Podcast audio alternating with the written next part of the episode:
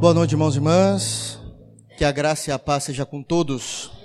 Amém. Graças a Deus por estarmos reunidos na pessoa de Cristo. Gostaria que os irmãos abrissem a Bíblia na carta aos Romanos, capítulo 12. Romanos, capítulo 12, nós vamos fazer a leitura do verso 9 até o verso de número 21 e vamos fazer a exposição até onde o Senhor e o tempo permitir.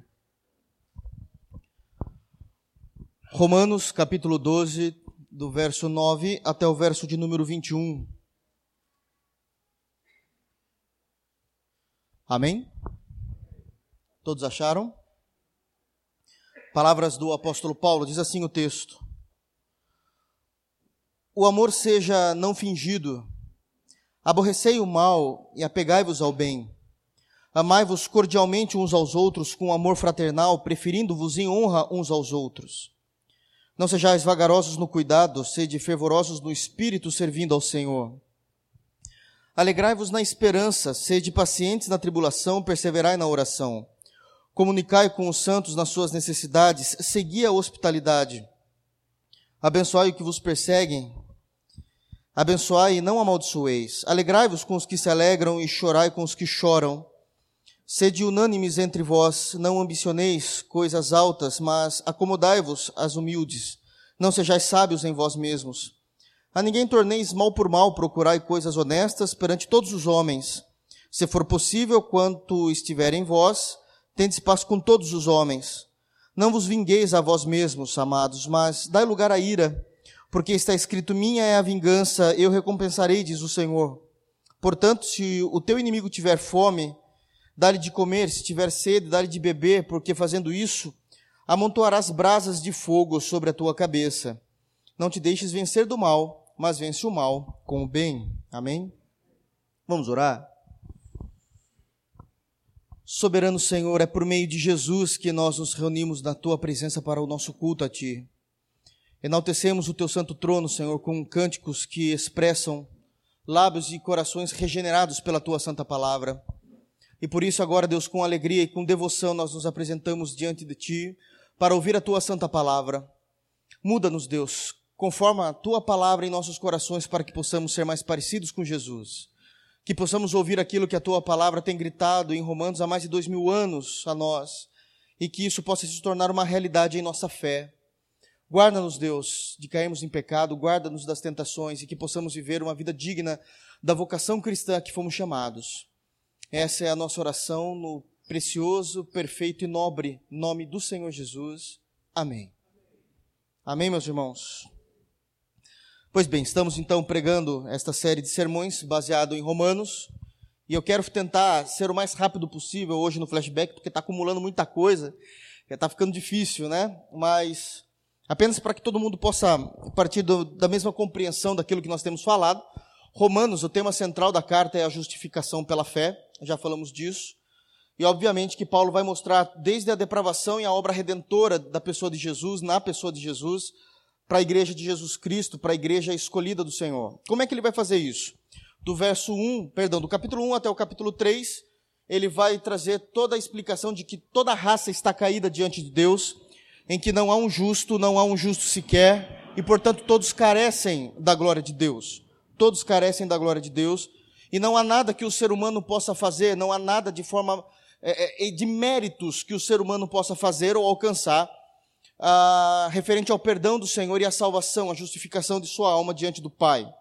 O capítulo 4 ou capítulo 5 é, é tratado a respeito da justificação pela fé de forma extremamente teológica agora.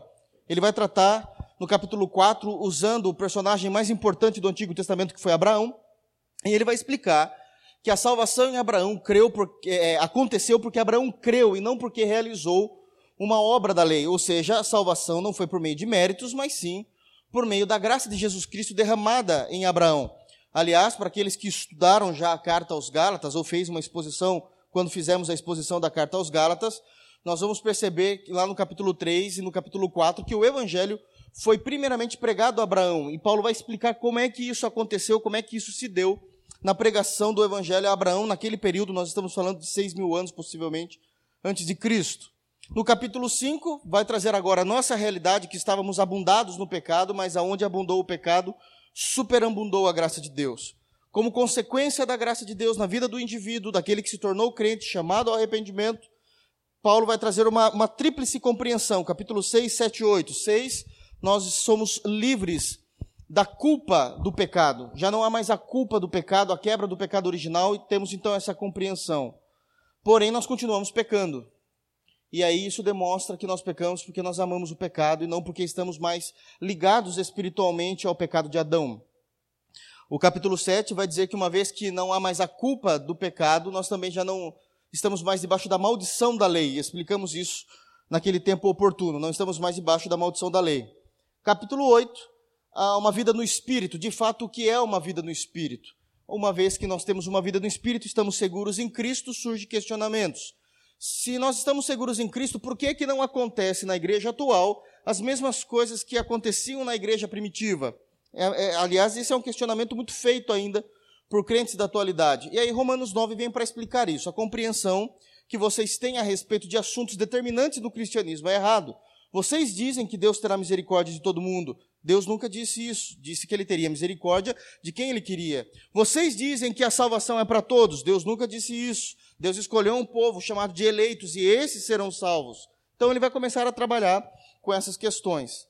Para que a igreja não se acomodasse, Paulo logo já vai falar em Romanos 10 a necessidade da prática do evangelismo, aquilo que foi falado agora no começo do nosso culto, a necessidade de falarmos de Cristo, de quão pecadores as pessoas são, de quanto elas são carentes da glória de Deus e que há um Deus irado olhando para elas. Que fora da pessoa de Jesus não existe a bondade de Deus, apenas o juízo fora da pessoa de Jesus. Por mais que a pessoa seja boa moralmente, não existe o amor, a misericórdia e a graça. Isso é reservado para as pessoas que estão debaixo da pessoa de Jesus, que estão debaixo da tutela do Evangelho. Romanos 11 vai falar um pouco de como Deus irá tratar o povo de Israel e, obviamente, a relação Israel-igreja. E, por fim, ele termina, então, toda a parte teológica, no sentido de teologia sistemática da carta aos Romanos. A partir do capítulo 12, que é o que nós temos feito já a exposição, ele vai trazer agora uma teologia mais aplicada. Como é que nós vamos aplicar essa verdade no nosso dia a dia? Então, o primeiro sermão que nós pregamos no capítulo 12 foi os versos 1 e 2, dizendo que nós devemos ser transformados pelo evangelho que temos ouvido e vivermos não nos conformando com aquilo que estamos acostumados. Na semana passada nós pregamos do versículo 3 até o versículo 8, que agora a aplicação é como Deus distribui os seus dons no meio da igreja, falamos disso. E já quebramos também aquela compreensão que as pessoas entendem que dom é aquela questão miraculosa, céu se abrindo, luz aparecendo, anjo andando. Isso é balela. A Bíblia fala disso. Isso não compete a nós. Isso não compete a nós. E ele vai explicar de fato quais são os verdadeiros dons que operam no meio da igreja. E isso é explicado do versículo 3 ao versículo 8, como falamos na semana passada. E agora ele continua com essa teologia aplicada, uma vez que os dons agora estão visíveis no meio da igreja, de como isso funciona, como é o nosso dia a dia, como é que nós vamos lidar na no nossa comunhão. E aqui ele vai trazer duas compreensões do nosso dia a dia, que é muito comum. Aliás, possivelmente seja as únicas numa questão mais bíblica e sistemática. É a relação que a igreja terá com a própria igreja, ele vai trazer essa compreensão aqui nesse texto que nós acabamos de ler. E qual é a relação que a igreja terá com as pessoas ímpias?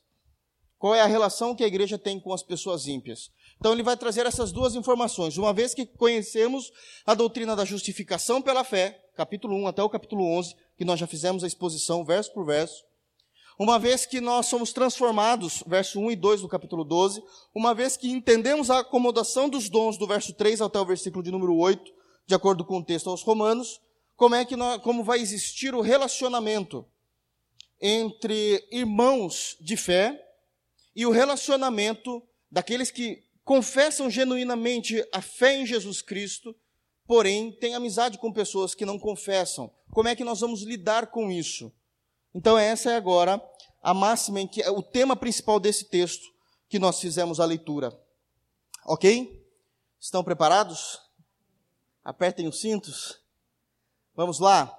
Então, o primeiro ponto, uma vez que ele termina no versículo 8, falando a questão do dom de exortar, o que reparte faz com liberalidade, o que preside com cuidado o que exercita a misericórdia com alegria, como nós terminamos o sermão da semana passada, ele já vai agora, então, emendar essa informação falando a respeito de relacionamentos.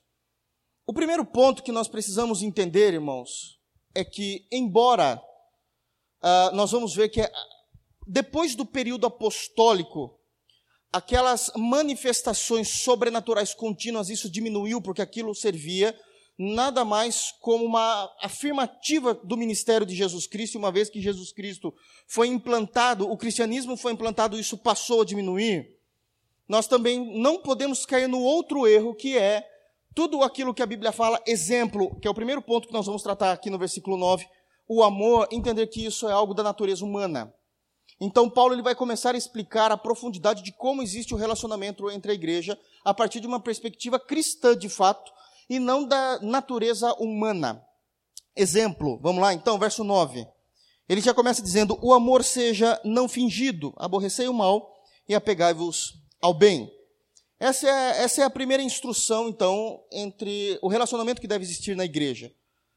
Parece um tanto óbvio, parece um tanto óbvio, porque quando nós ligamos as informações, eu ser bom, necessariamente eu preciso amar, eu entendo que moralmente falando, isto é óbvio. Mas não é disso que as escrituras estão que as escrituras estão tratando nesse ponto. É algo muito mais, muito mais profundo do que possamos imaginar. Quando o cristão ele se converte a Jesus Cristo, é dito que ele passa a ter uma vida, meu Deus do céu, ele passa a ter uma vida em Deus. E essa vida em Jesus Cristo, ele vai ser uma vida manifestada pelo Espírito Santo. Em Gálatas capítulo 5, Paulo ele quer deixar claro que as considerações que o ser humano precisa ter, uma vez que é convertido a Jesus Cristo, uma vez que a moral do ser humano que é convertido a Jesus Cristo, não se refere à mesma moral, por mais boa que seja, de indivíduos que não tenham uma vida com Cristo. E o exemplo disso é que em Gálatas capítulo 5, o grande forte do capítulo 5 é falar do fruto do Espírito na vida do crente. O fruto do Espírito na vida do crente. Quando nós nos achegamos no versículo 22, em Gálatas capítulo 5, onde Paulo começa a trabalhar a questão do fruto, daquilo que o Espírito Santo vai começar a trazer de forma expressiva na vida do indivíduo, o primeiro ponto também é o amor. Ele vai dizer assim, porque o fruto do Espírito é, é um fruto só, com várias vertentes, e ele vai dizer, e o, fruto, a primeira vertente, a primeira face do fruto é o amor. Aqui precisa ficar claro já um ponto. O amor que Paulo está falando não é o amor natural do ser humano. O amor que Paulo está falando não é aquele amor que uma mãe tem naturalmente pelo filho que nasceu.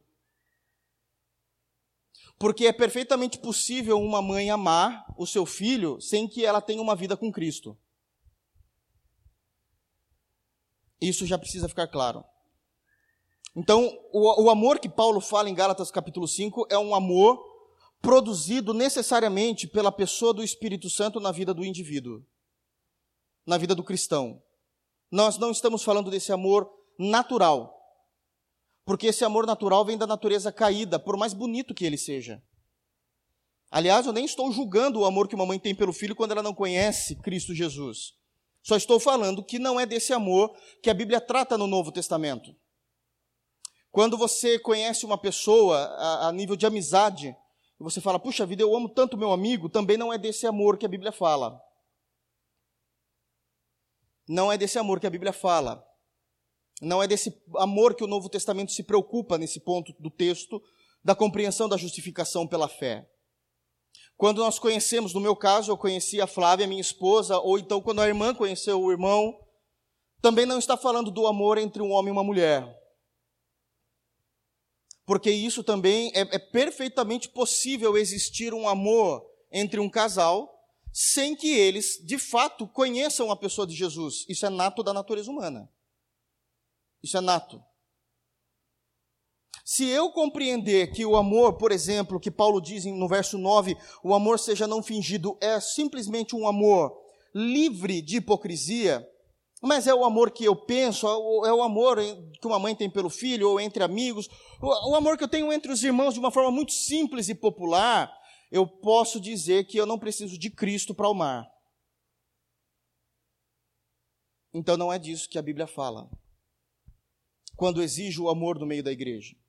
Ela está falando, Paulo sempre trabalhará com o princípio de que o amor que ele fala em suas cartas é necessariamente aquele amor que é produzido pela pessoa do Espírito. Esse amor não é compreendido pelos ímpios e possivelmente esse amor não é experimentado pela igreja, porque nem a igreja sabia disso. Esse amor, nós estamos pregando no nosso culto de doutrina de terça-feira, a carta de 1 de Pedro. Ele, Pedro ele vai seguir esse mesmo caminho nessa altura de Romanos, explicando de onde provém esse amor. Eu gostaria que os irmãos abrissem a Bíblia, uma vez que nós já falamos em Gálatas, em 1 de Pedro, capítulo 1. E a gente vai ler apenas um versículo que vai expressar isso. Pedro, nesse ponto da carta, é o versículo 22, 1 de Pedro 1, 22. Pedro também ele vai dizer que a igreja precisa amar. Mas em que momento que ele está dizendo isso? Por que, que Pedro vai entrar na questão do amor? Porque Pedro ele vai trazer uma teologia afirmando o seguinte, que todo cristão que se converte, obviamente, todo indivíduo que se converte se tornou cristão, o primeiro impacto, até coloquei isso esses dias nas redes sociais, a primeira trilha sonora de um homem que tem um encontro com Jesus Cristo é a trilha sonora do arrependimento e da confissão de pecados. E isso depois é seguido pela santificação da alma. E todo cristão precisa se santificar porque conhece, se arrependeu dos seus pecados, confessou seus pecados diante de Deus e tem tido uma vida de santidade. O Pedro vai dizer que o resultado da santidade é o amor. Se nós passarmos de forma desatenta, isso vai ficar um tanto pobre na compreensão teológica. Por quê? Porque nós podemos levantar a mão e dizer assim, mas eu conheço pessoas que amam e que não praticam a santidade, a piedade, a sacralidade de uma vida. E esse erro se torna porque eu entendo que o amor é o amor nato do coração caído. E não é isso que o texto diz. Aliás, quando Pedro ele vai defender que o amor é o resultado da santidade, ele vai dizer no versículo 22, eu vou ler o versículo todo e a gente vai ver que isso está basicamente lado a lado com o que Paulo prega. 22 ele diz: Purificando a vossa alma na obediência à verdade, para o amor fraternal não fingido, amando-vos ardentemente uns aos outros com um coração puro. Então, obviamente que esse versículo solto não traz tanto o impacto que Pedro está querendo quando nós lemos todo o contexto, que falando, esse aqui é o resultado da santidade. É esse versículo é o resultado de toda uma vida de santidade que Pedro está pregando desde o versículo 13 é chegar nesse amor gerado pelo Espírito.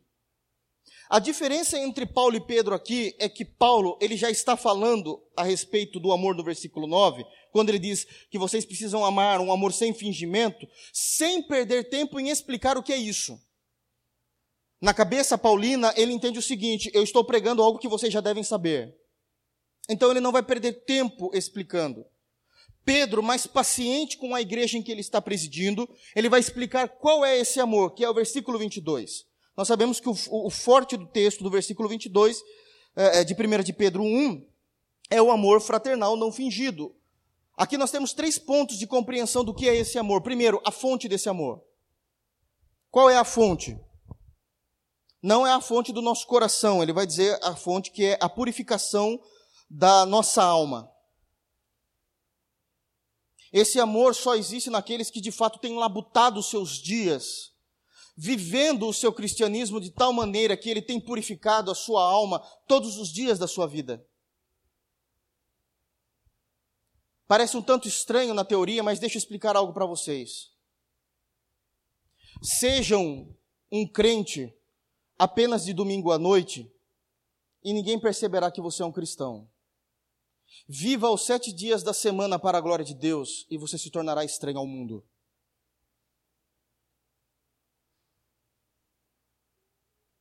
É disso que as Escrituras estão tratando. Se nós formos crentes apenas de domingos à noite, o mundo não nos reconhecerá, mas se vivermos todos os nossos dias para a glória de Deus, de fato seremos estranhos ao mundo. Isso é purificar a nossa alma é a labuta diária contra o pecado, contra a tentação, santificando, abrindo mão daquilo que nós amávamos fazer, mas deixamos de amar por amor ao Evangelho, e a minha vida tem sido purificada pela palavra. Aliás, é a palavra que santifica somente ela. Jesus Cristo diz isso em João 17, 17. Santifica-os na tua verdade, a tua palavra é a verdade. A fonte desse amor que Paulo está dizendo em Romanos 12 não está falando da fonte de um coração caído, mas é um amor vindo de pessoas que labutam em viver e serem piedosas diante de Deus. E eu falo aqui com uma segurança e tristeza muito grande que possivelmente vocês nunca experimentaram esse amor no coração de vocês. E isso é uma ordenança bíblica. A fonte é a purificação da nossa alma. É a purificação da nossa alma. A maneira, como é que isso acontece? A fonte é a purificação, mas como é que eu faço isso? Qual é o modus operandi da purificação da alma? O mesmo versículo explica a obediência à verdade. A obediência ao evangelho. A obediência às escrituras é nós nos deleitarmos nas Escrituras. Existe um salmo que, infelizmente, o salmo, os salmos, né, na verdade, todo o livro do Saltério se tornou um chavão na igreja evangélica e isso foi a pior coisa que poderia acontecer, porque de fato nós só apenas poetizamos os salmos. Os salmos não são poesias, os salmos são orações em forma de louvor que Davi ou os outros salmistas ofereciam a Deus na verdade de suas vidas. Se você quer compreender o livro de Salmos, pare de achar que Salmos é bonito.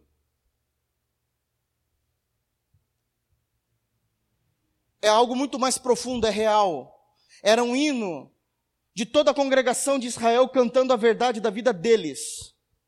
E nós já vamos nos deparar com um grande problema. O Salmos 1. Logo no início do saltério, nós já vamos ter um grande problema com o Salmos 1, porque o Salmos 1 vai estar dizendo que é bem-aventurado aquele homem que não vive no meio dos pecadores, que não se assenta na roda dos escarnecedores. Até aí você diz, amém. Aqui eu, eu passei. Aí vem o versículo seguinte, o versículo 3, dizendo assim: Antes tem o seu prazer na lei do Senhor, e nela medita de dia e de noite. Isso é ser crente é amar as Escrituras de tal maneira que nós estamos obedientes a ela o tempo todo e meditamos nela todos os dias. No caso de Davi, ele meditava nas Escrituras durante o dia e durante a noite. Durante o dia e durante a noite. Davi orava três vezes por dia, Salmo 55, versículo 17. De tarde, de manhã e ao meu dia eu orarei e buscarei a ti, Senhor. Assim também era Daniel. Quando nós lemos, ele buscava o Senhor três vezes ao dia. Isso é prazer à obediência, isso trará um amor gerado pelo Espírito no coração do crente. O resto é um amor apenas natural. É o amor que qualquer ímpio que seja moralmente correto pode ter.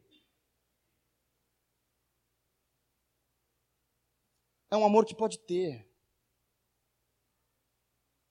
Então, a fonte é a purificação da nossa alma, a maneira é a obediência à verdade. E o resultado de um amor de um amor não fingido, como é que isso acontece? É por causa de um coração puro. É o final do texto, do verso 22.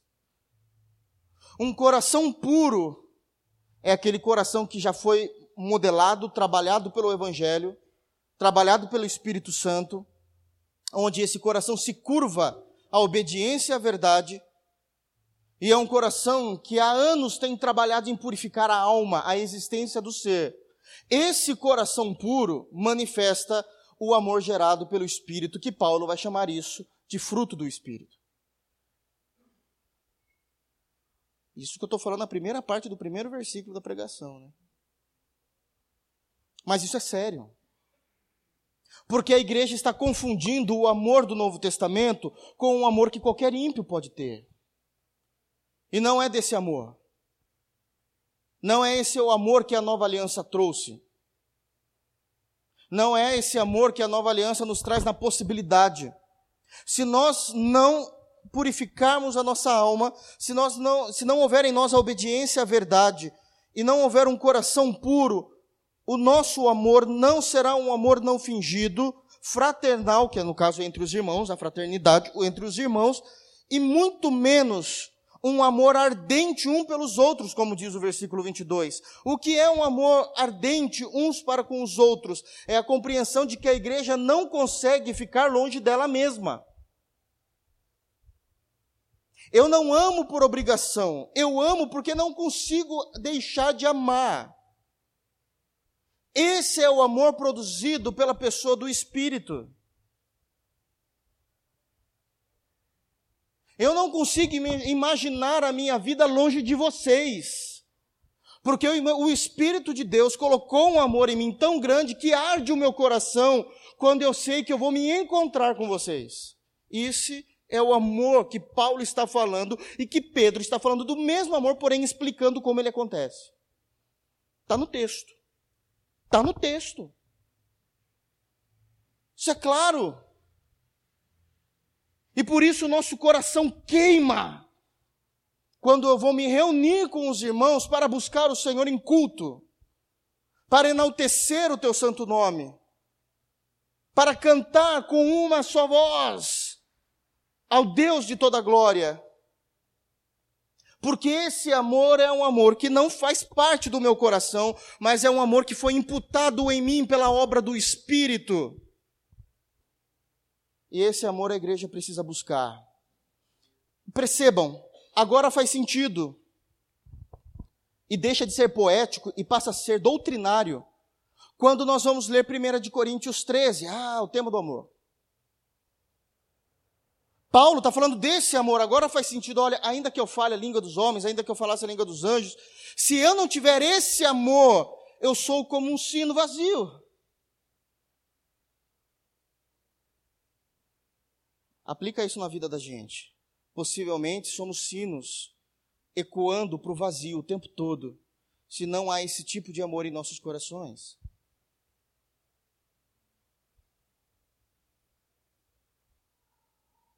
Qual é o grande erro teológico? Lá vai eu, né? Eu já disse isso aqui algumas vezes, mas para quem nunca ouviu, um irmão, uma irmã estão namorando, noivos, vamos casar, e aí usa 1 Coríntios 13 como base do casamento, nada mais herético. Esse amor não está falando de um amor entre um homem e uma mulher. Biblicamente, esse amor está falando do amor entre irmãos em Cristo. Nossa, pastor, eu coloquei isso no meu convite. Fique em paz, você não vai para o inferno por causa disso. Estou falando que você errou teologicamente.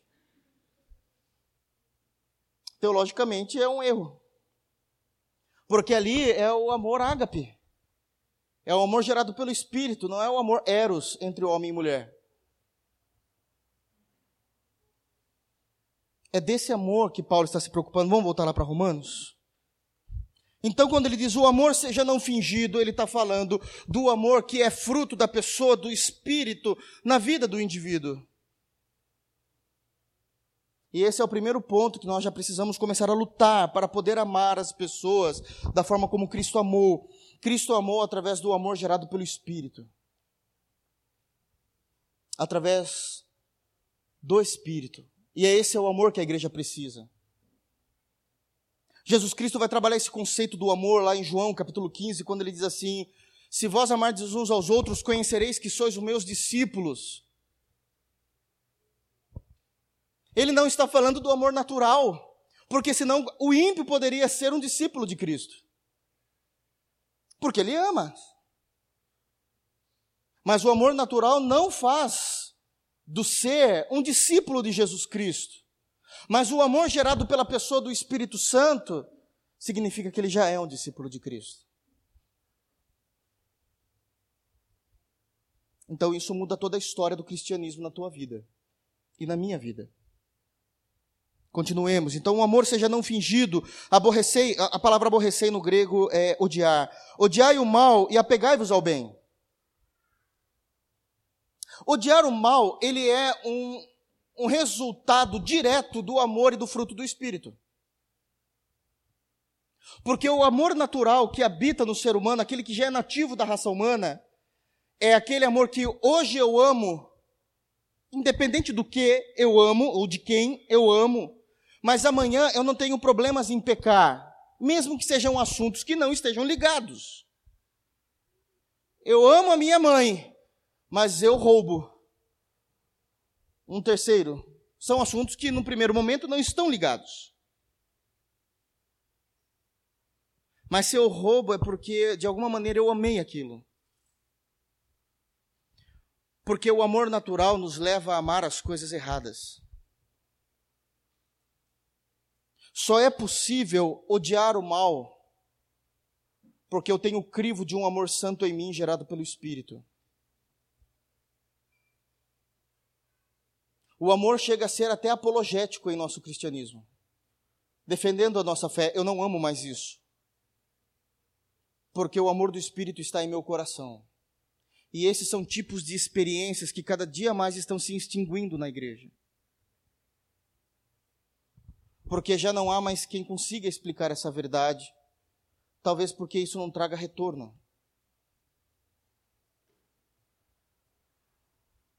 Talvez porque isso não traga retorno. Isso é extremamente sério. Nós só iremos conseguir odiar o mal e vamos nos apegar ao bem por causa do fruto do Espírito em nós. E esse amor, ele é gerado como? Pela purificação das nossas almas, pela obediência à verdade e a partir de um coração puro. Pedro explica isso. É todo um conjunto de normas da fé cristã, que precisam ser expostas para que a igreja possa entender.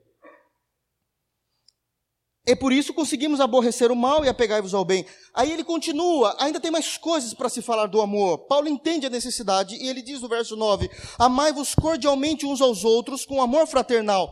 Percebe? É a mesma linguagem do apóstolo Pedro. E isso é lindo, porque significa que o evangelho ele era unânime pregado em todas as regiões. Romanos, obviamente, está sendo pregado para a igreja que estava em Roma.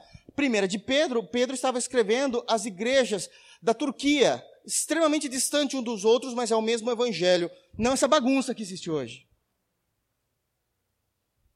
É o mesmo evangelho. Pregado a milhares de quilômetros literais de distância.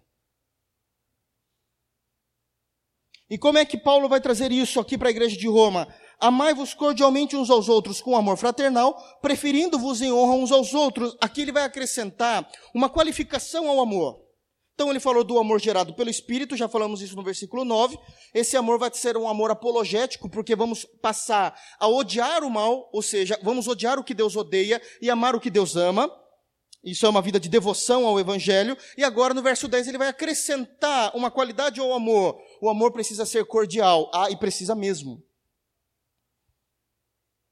Aliás, o amor gerado pela pessoa do Espírito necessariamente é um amor cordial, é um amor cortês, gentil, educado, ético. Porque falando de, em linhas gerais e generalizando, se tem algo que os crentes têm dificuldade de ser na vida, é educados e éticos. É educados e éticos. E Paulo vai dizer: a expressividade desse amor gerado pela pessoa do Espírito necessariamente precisa ser um amor ético, um amor cortês, cordial. Precisa. Porque os cristãos confundem a compreensão de falarmos a verdade e de sermos portadores da verdade com sermos sem educação. Os cristãos confundem honestidade honestidade com grosseria.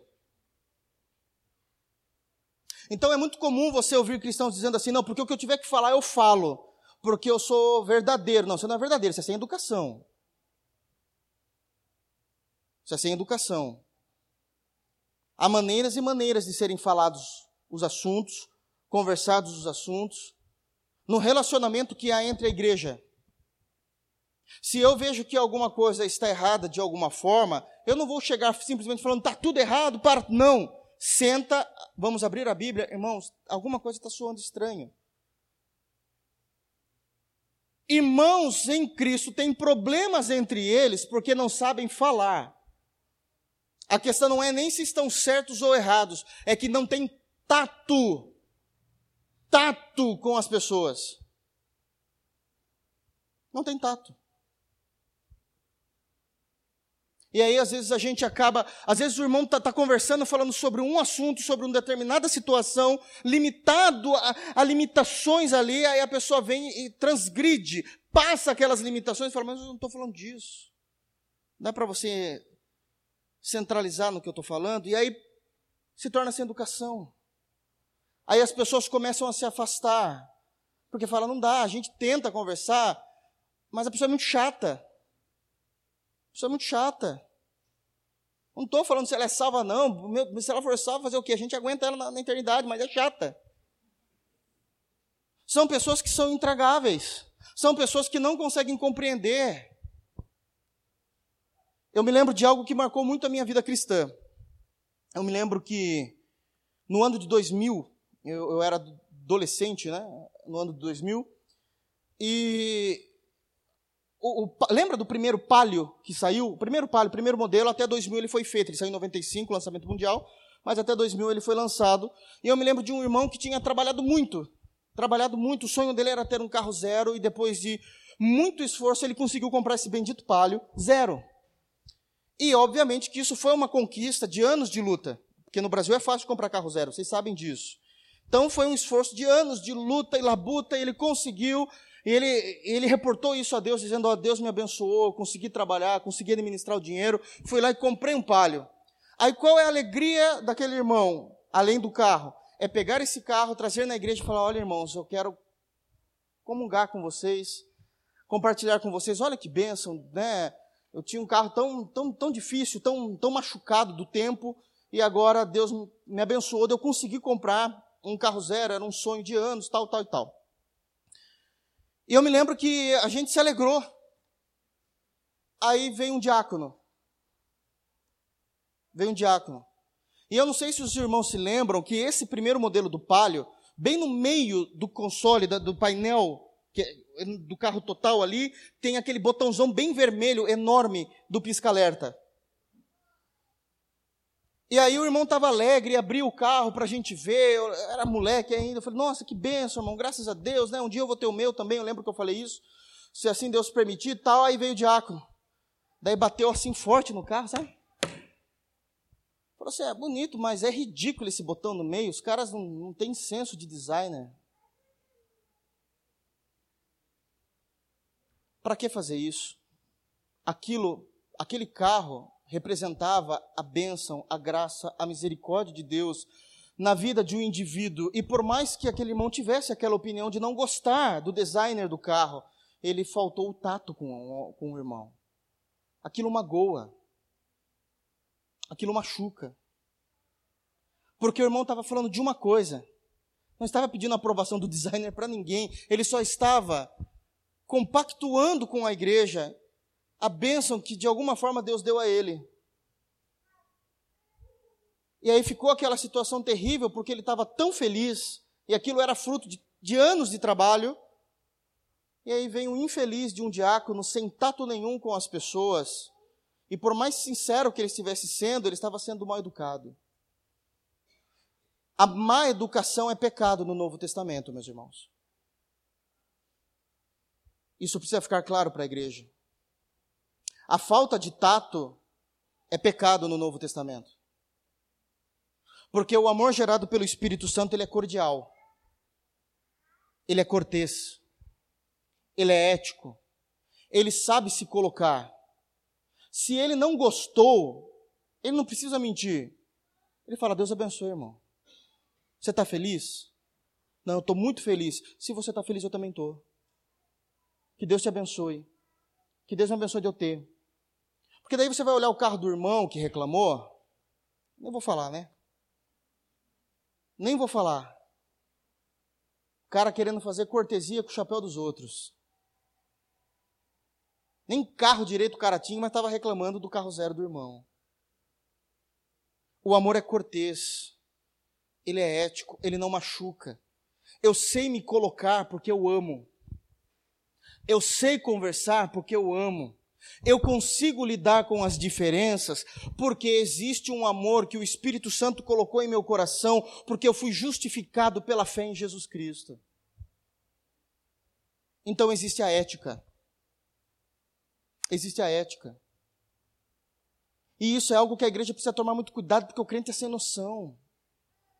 Sabe o que mais crente fazia? Eu me lembro muito disso. Sempre vivi na igreja, então a gente conhece muito exemplo, né? Crente era mais ou menos assim. Um irmão ficava alegre porque depois de tempos, o irmão conseguia. Deus abriu a porta de um emprego para ele. E ele falava, irmãos, graças a Deus, Deus abriu emprego para mim. Estou feliz, estou satisfeito. Aí vem um irmão cheio de amor. Primeira pergunta é: quanto você vai ganhar? Isso é ridículo, isso é esdrúxulo. Isso é esdrúxulo. Qual, qual, qual é o seu salário? E a outra é assim, você vai qual é o seu horário de trabalho? Até aí tudo bem, daí geralmente a pessoa, né, é o emprego da pessoa. Puxa, eu vou fazer escala, então vai ter sábado e domingo que eu vou trabalhar. Hum, irmão, sério mesmo? Eu não aguento. Não aguento porque você está empregado, infeliz. Deixa começar você ter necessidade na tua casa, você vai ver se não trabalha de domingo a domingo para dar comida para o teu filho. O texto está falando disso. Essa é a aplicação. Pessoas que foram justificadas pelo Evangelho de Jesus. Elas têm um amor que já não faz parte delas, de um coração caído, mas é fruto do Espírito Santo na vida dela. Ela consegue ter um amor apologético defendendo ela do mal, onde ela passa a odiar o que é mal, amar o que é bom, se apegando, apegar é agarrando, né, aquilo que é bom, e ele consegue amar cordialmente. Cordialmente. O cristão não fala o que pensa, ele pensa para falar. Ele pensa para falar. E como é que eu faço isso? Então eu amo cordialmente uns aos outros com o amor do Espírito, o amor fraterno. E como é que eu consigo fazer isso? Qual é o segredo? Existe uma máxima que Paulo vai dizer. Como é que a gente consegue fazer isso? Porque muitos podem dizer assim: olha, pastor, eu estou entendendo, mas. É, é, é eu estou falando sério, existem pessoas que dizem isso, e eu entendo na sinceridade delas. Eu entendi o que, o que o verso 10 diz, eu só não sei como aplicar isso, como eu faço. Bom, Paulo dá uma dica preferindo-vos em honra uns aos outros. Sabe o que isso significa? Sempre coloque o teu irmão como sendo maior do que você, assim você não comete besteira. O teu irmão é digno de honra, então eu não vou falar isso com ele. É uma maneira que te ajuda a aplicar o verso 10 na nossa vida cotidiana. Aplicar o verso 10 na nossa vida cotidiana, eu vou eu te dou honra. Você quer ver? Porque o ser humano trabalha com hierarquia. Isso é natural. Aquilo que você fala, não sei que o mundo também está meio doido, pode ser que não exista mais isso. Mas aquilo que você fala para o teu colega de trabalho, você não fala para o CEO da empresa. Às vezes você tem uma intimidade tão besta com o teu colega de trabalho, eu estou falando do que eu vi, eu era RH, que às vezes o pessoal começa a comer na mesma mesa e mastigar com a boca aberta, zoando um ao outro. Mas sei lá, um dia teve um, um, treinamento na empresa e calhou de você sentar justamente do lado do presidente para almoçar. Você usa até faca. Não sabe nem qual o copo que qual, qual o copo que, que toma água, qual o copo que eu vou tomar bebida. É disso que Paulo está falando. Sempre entenda que o teu próximo ele é mais honroso do que você. E aí você vai tentar trabalhar com esse amor gerado pelo Espírito no teu coração, de tal maneira que você venha trazer honraria ao próximo. Isso é doutrina, isso não é sugestão. Isso é doutrina. Isso precisa estar nos nossos corações. Dessa forma, o mundo verá que nós somos discípulos de Jesus. Caso contrário, eles não, não entenderão isso. Caso contrário, passaremos vergonha, se é que já não passamos vergonha alheia. Quando alguém chega para uma determinada pessoa que você sabe que é cristã, né, dita cristã, e alguém que não é diz assim: Mas você é cristão? Você é evangélico? Caramba, estou surpreso, hein?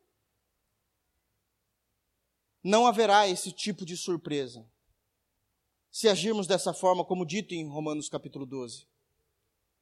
E aí ele começa a falar agora da prática do amor, no verso 11 ele diz: Não sejais vagarosos no cuidado. Algumas traduções vão dizer assim: Não sejais remissos. Irmãos, Nós precisamos estar atentos para os cuidados, como foi falado no início aqui do culto também, com irmãos que precisam de cuidados. Porque hoje existe a famosa política da boa vizinhança dentro da igreja, que ela é um câncer que destrói o cristianismo, e eu explico em que sentido. A igreja, por causa da política da boa vizinhança, passou a ser uma igreja mentirosa. Irmãos muitas vezes chegam até você, contam uma situação, você obviamente se compadece porque é uma situação terrível, uma situação muito difícil. E aí, como você não lê Bíblia, você não sabe muito o que falar, você diz assim: Eu vou orar por você. Mas você não corou. Você não corou.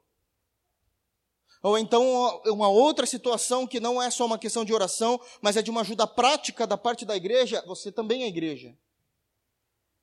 É uma ajuda prática da, da tua parte, como um cristão, e você diz assim: não, fica tranquilo, eu vou ver um jeito de te ajudar.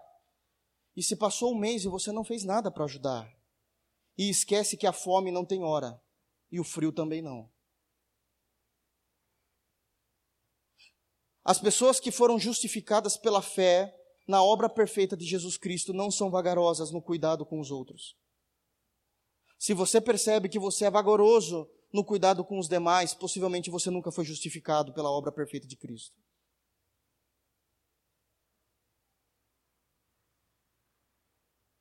Isso é extremamente sério. Não sejais vagarosos no cuidado, porque as pessoas precisam para ontem. Para ontem. A fome não é psicológica. A necessidade de um remédio não é psicológico. os cuidados, um abraço não é psicológico. Entendem? O grande problema é que a teologia da prosperidade nos estragou tanto que eu estou preocupado com o que eu vou receber, que eu vou viver uma virada na minha vida, que eu vou andar para a direita, para a esquerda, sei lá para onde. Eu vou, eu vou, e o próximo, se der, se der, eu o ajudo. A orientação bíblica é totalmente ao contrário. Não sejais vagarosos no cuidado. E aí vem a explicação. Pelo contrário, sede fervorosos no espírito. O fervor do espírito é fruto de um amor, fruto do espírito. Um amor ardente. Eu não posso deixar que essa semana se passe sem eu fazer absolutamente nada por aquele irmão que precisa. Isso é incabível na realidade de uma igreja genuína e de um cristianismo individual genuíno. Porque há fervor no meu coração. Fervor por aquelas pessoas que eu chamo de irmãos. Existe um amor que o Espírito Santo colocou no meu coração que é incontrolável e eu preciso fazer algo. E se eu não souber o que fazer, eu vou reunir com as pessoas da igreja e dizer: vem cá, deixa eu contar um negócio. E eu estou contando isso não é para fofocar, eu estou contando isso porque aquele irmão está precisando. O que é que a gente faz? Me ajuda, porque eu não estou sem ideia, mas a gente precisa fazer algo. Isso é cristianismo, fora disso é balela.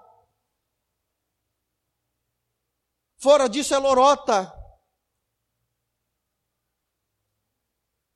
O cristianismo nos custa tempo, devoção, amor, meditação, purificação. Isso é cristianismo. Leia os autores do passado, dos séculos passados, e comparem com o teu cristianismo, e você verá a diferença do que é ser cristão. Do que é ser cristão. Não sejais vagarosos no cuidado, Sede fervorosos no espírito, servindo ao Senhor. Paulo está falando de serviço ao reino. Pessoas estão precisando. Deixa eu falar algo aqui. De 30 anos atrás, de 30 anos para trás, existe uma, uma compreensão herética do evangelho a respeito do cuidado de Deus. A respeito do cuidado de Deus. Em hipótese alguma, eu quero discutir os assuntos, principalmente do Antigo Testamento e dos Salmos, quando diz que o Senhor é nosso refúgio, nossa fortaleza, socorro bem presente no dia da angústia. Isso é bíblico e ponto final, ponto pacífico. O grande problema é que nós colocamos tudo nas costas de Jeová. Vamos orar para que Jeová faça algo. Amém? Nós fazemos isso mesmo, nós somos a, o povo dele, por isso pedimos a ele. Vamos orar para que o Senhor realize, para que o Senhor transforme, para que o Senhor cuide. Amém. Vamos orar para que o Senhor traga uma resposta. Muitos oram. É o comum de 30 anos atrás. De 30 anos para trás é: oremos para que o Senhor venha com uma resposta. Deixa eu falar uma coisa. A igreja de Jesus Cristo é a resposta para o próprio povo de Deus.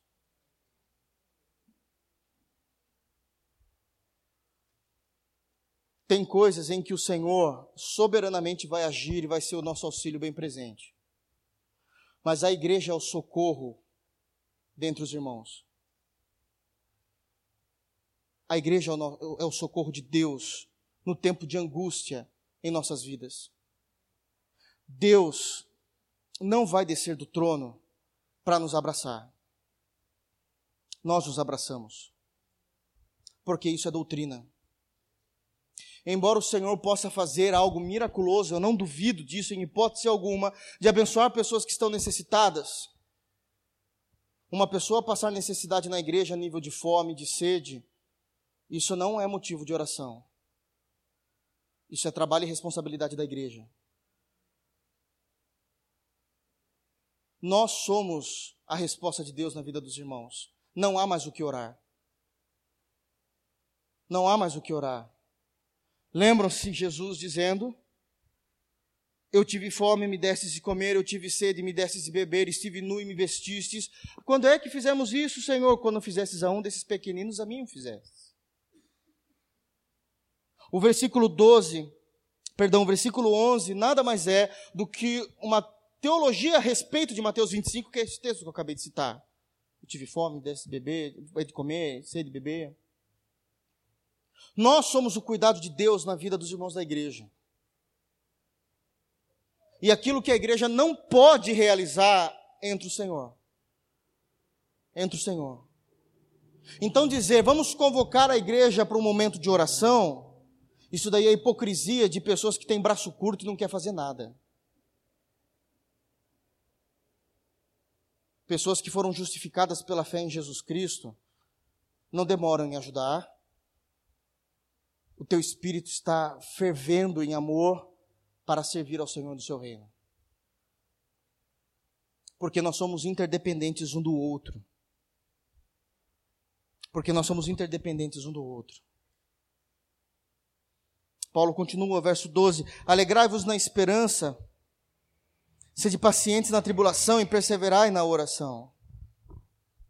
Sim, nos alegramos na esperança. Qual a esperança? A esperança de Cristo voltar essa esperança maior do povo de Deus. Sabemos que muitas vezes é momentos de, de dor, de tribulação, de, de, de, de terrenos agrestes diante de nós, mas há uma esperança, eu estou firmado nela. Eu não volto atrás. Aqueles que foram justificados pela fé em Jesus Cristo, em hipótese alguma, voltam atrás no seu cristianismo. Pastor, mas eu conheço pessoas que pregavam o evangelho e hoje não estão mais nos púlpitos, não foram justificados por Jesus. Não foram. Porque Jesus diz em João 10 que as ovelhas deles ninguém o arrebata de suas mãos. Existe uma segurança em nossa salvação. Existe uma segurança. Estamos guardados, 1 de Pedro, capítulo 1, versículo 3, nós estamos guardados pelo poder de Deus para viver uma vida imarcessível, incorruptível, que não se pode murchar. Guardados pelo poder de Deus. Não há nada que possa penetrar na pessoa de Deus e nos tirar de suas mãos, então nós nos alegramos na esperança em meio ao sofrimento. A esperança é maior do que a nossa dor. Para o legítimo cristão, a esperança é maior do que a nossa dor. Muito maior do que a nossa dor. A ponto de sermos pacientes na tribulação, verso 12 ainda, né? E perseverantes na oração. Vamos continuar orando até o final. Se o Senhor responder amém, se ele não responder amém, Ele é o Senhor. E a minha esperança está em Ti, ó Deus. A minha esperança está em Ti. 13. Ainda relacionamento entre irmãos, olha só. Bom, mas mesmo assim existe uma dificuldade, existe tribulações, momentos agrestes. Eu, eu estou esperando e me alegrando na esperança do Senhor um dia se manifestar. Eu sei que não vai haver mais lágrimas em meus olhos, porque o Senhor limpará dos meus olhos todas as lágrimas. Mas existe uma outra questão ainda no meio da dor. Nós não, o cristão não passa pela dor sozinho. Nós comunicamos as nossas necessidades aos santos. E aqui tem os dois lados de uma mesma moeda. A primeira face de uma moeda é a igreja estar preparada para, para viver esse momento ruim, junto com os nossos irmãos, se preocupando, trazendo isso para os dias de hoje, desde as questões mais simples, como mandar um WhatsApp dizendo como você está. Eu estou orando por você, e estou mesmo, não é papo furado. Eu tenho apresentado a tua vida diante do Pai por meio de Jesus. E até as questões de, de fato, levantarmos as mangas e agirmos, como dito nos versos acima. Esse é o primeiro lado. O segundo é o orgulho. Muitos irmãos não são mais ajudados porque são orgulhosos. Não, eu me viro sozinho. Você não está sendo bíblico. Você não está sendo bíblico. Deus nunca disse que nós deveríamos passar as nossas dificuldades sozinhos. Nós comunicamos as nossas dificuldades com os outros irmãos, para que a igreja possa se envolver, para que a igreja possa se dar mais valor, para que a igreja possa orar um pelos outros. Quando você impede da igreja te abençoar e de te ajudar, você está impedindo até mesmo a evolução do cristianismo na igreja local. Por causa do teu orgulho. Por causa do teu orgulho. Então nós comunicamos com os santos nas suas necessidades e nós seguimos a hospitalidade. Nós seguimos a hospitalidade. Vou dar um exemplo claro do que Paulo está dizendo aqui. Eu não tenho problema com o que eu vou falar. Eu só estou dizendo que não é o primeiro passo bíblico. Em hipótese, nós chamamos um pastor para vir pregar em nossa igreja. Esse pastor é de longe, não tem como ele voltar embora no mesmo dia. Puxa, pegou num culto de domingo à noite, não vai pegar rodovia ou avião. Então, a gente, ele vai dormir por aqui. Na nossa consciência cristã, a gente fala assim, puxa, um homem, homem de Deus, não tem problema, de fato, é um homem de Deus. É, é um homem que a gente quer honrar também, legal, não tem problema, vamos honrar. Então o que, que a gente vai fazer? Vamos alugar um hotel para ele? Tudo bem. Tudo bem. É, não é pecado, mas não é ser cristão. O cristão, ele amaria abrir a sua casa para um homem de Deus dormir. Porque era assim que acontecia no primeiro século. Ah, pastor, mas lá não tinha hotel. Para com isso, tinha pousada. Quando Jesus nasceu, a gente via que tinha estalagem. Não começa a falar besteira. Começa a falar besteira. Tinha estalagem, estava cheia.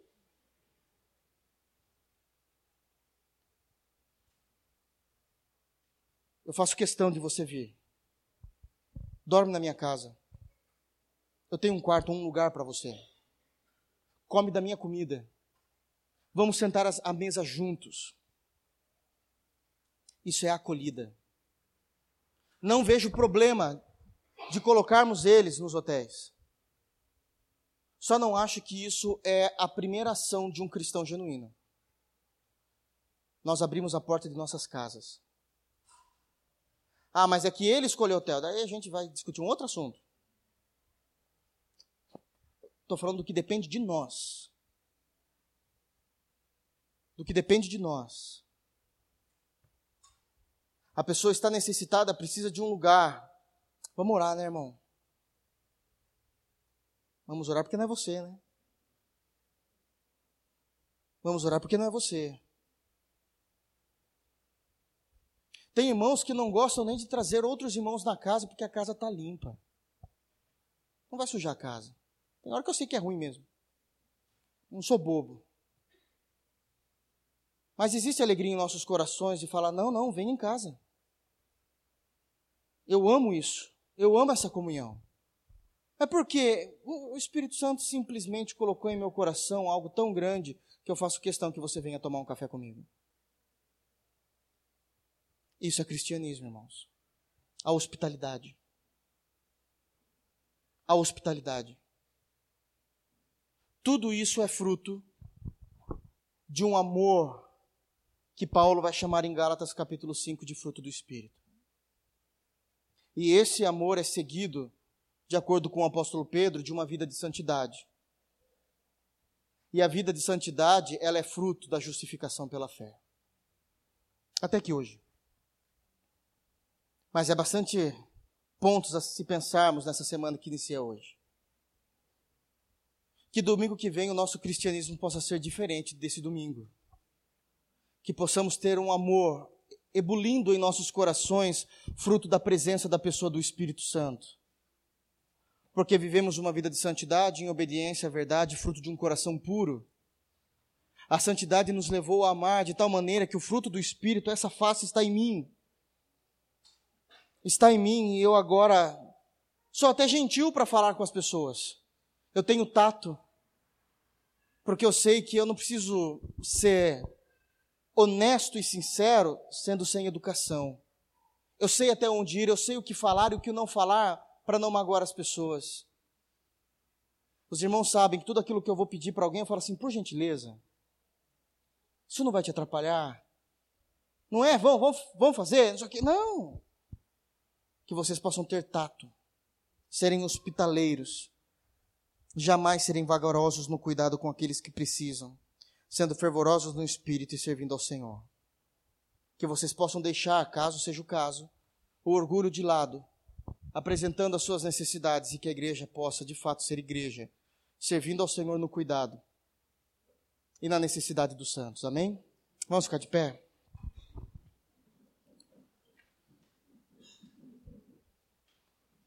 Feche os teus olhos, vamos orar ao Senhor nesse momento? O meu desejo é que o Espírito de Deus tenha impactado o teu coração. Para que você tenha fome pela verdade. Fome pelo Evangelho. Que Ele incendeie o teu coração em meditar as Escrituras e viver as Escrituras em sua legitimidade. Que o Senhor cuide do teu cristianismo, meu irmão.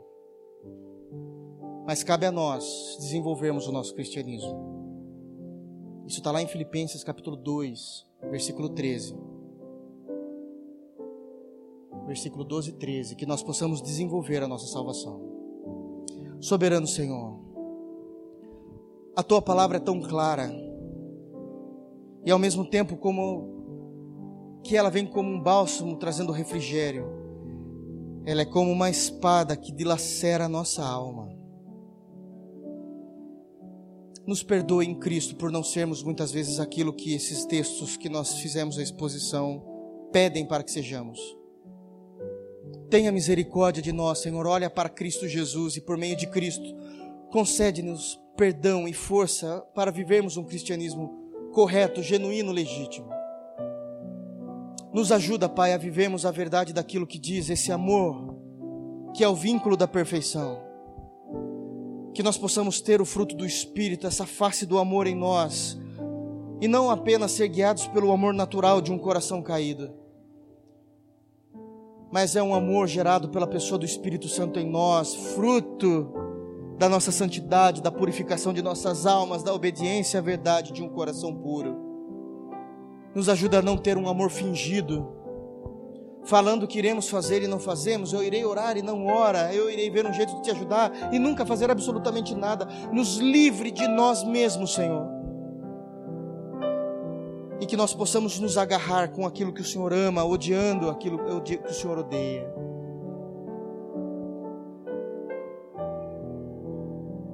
Senhor, no meio dos anos e da nossa caminhada cristã, tantas coisas, tantas convicções que um dia nós defendíamos hoje talvez já não seja tão latente em nosso cristianismo. Aviva a tua obra nos corações dos teus ouvintes no meio dos anos. Aviva o cristianismo que era quase como uma chama que estava apagando.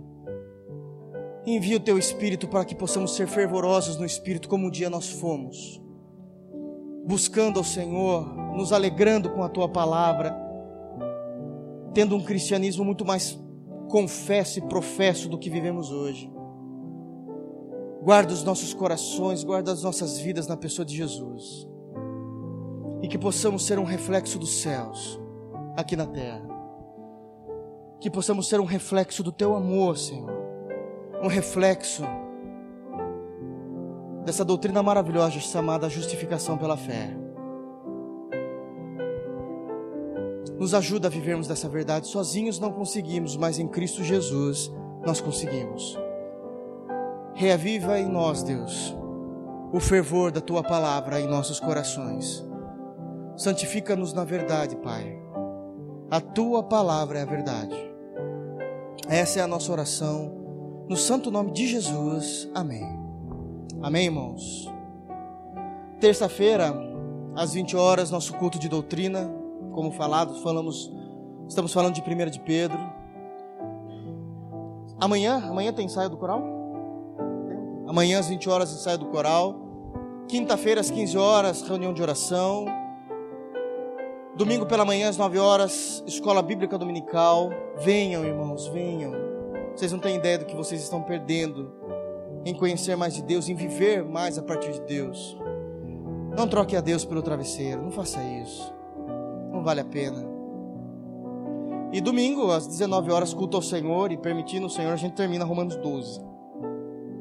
Amém? Vamos embora? Se alegre. Eu sei que dilacera o coração. O meu já estava dilacerado, já sabia o que ia pregar. Mas nós nos alegramos porque a palavra nos ensina que o Senhor corrige o filho a quem ama. Graças a Deus pela correção do Senhor. Amém? Vamos embora? Feche os olhos, vamos orar. Obrigado, Senhor, pela tua palavra. Leva-nos em paz e em segurança. Nos abençoe nessa semana que inicia. Guarda os nossos corações em tua verdade Produza em nós o fruto do teu espírito. Isso é o que mais desejamos nesse momento. Produza em nós o fruto do teu espírito. Produza em nós esse amor. Esse amor que ferve em nossos corações. Produza, Senhor, por meio de Cristo é a nossa oração, é o nosso clamor. Produza em nós esse amor.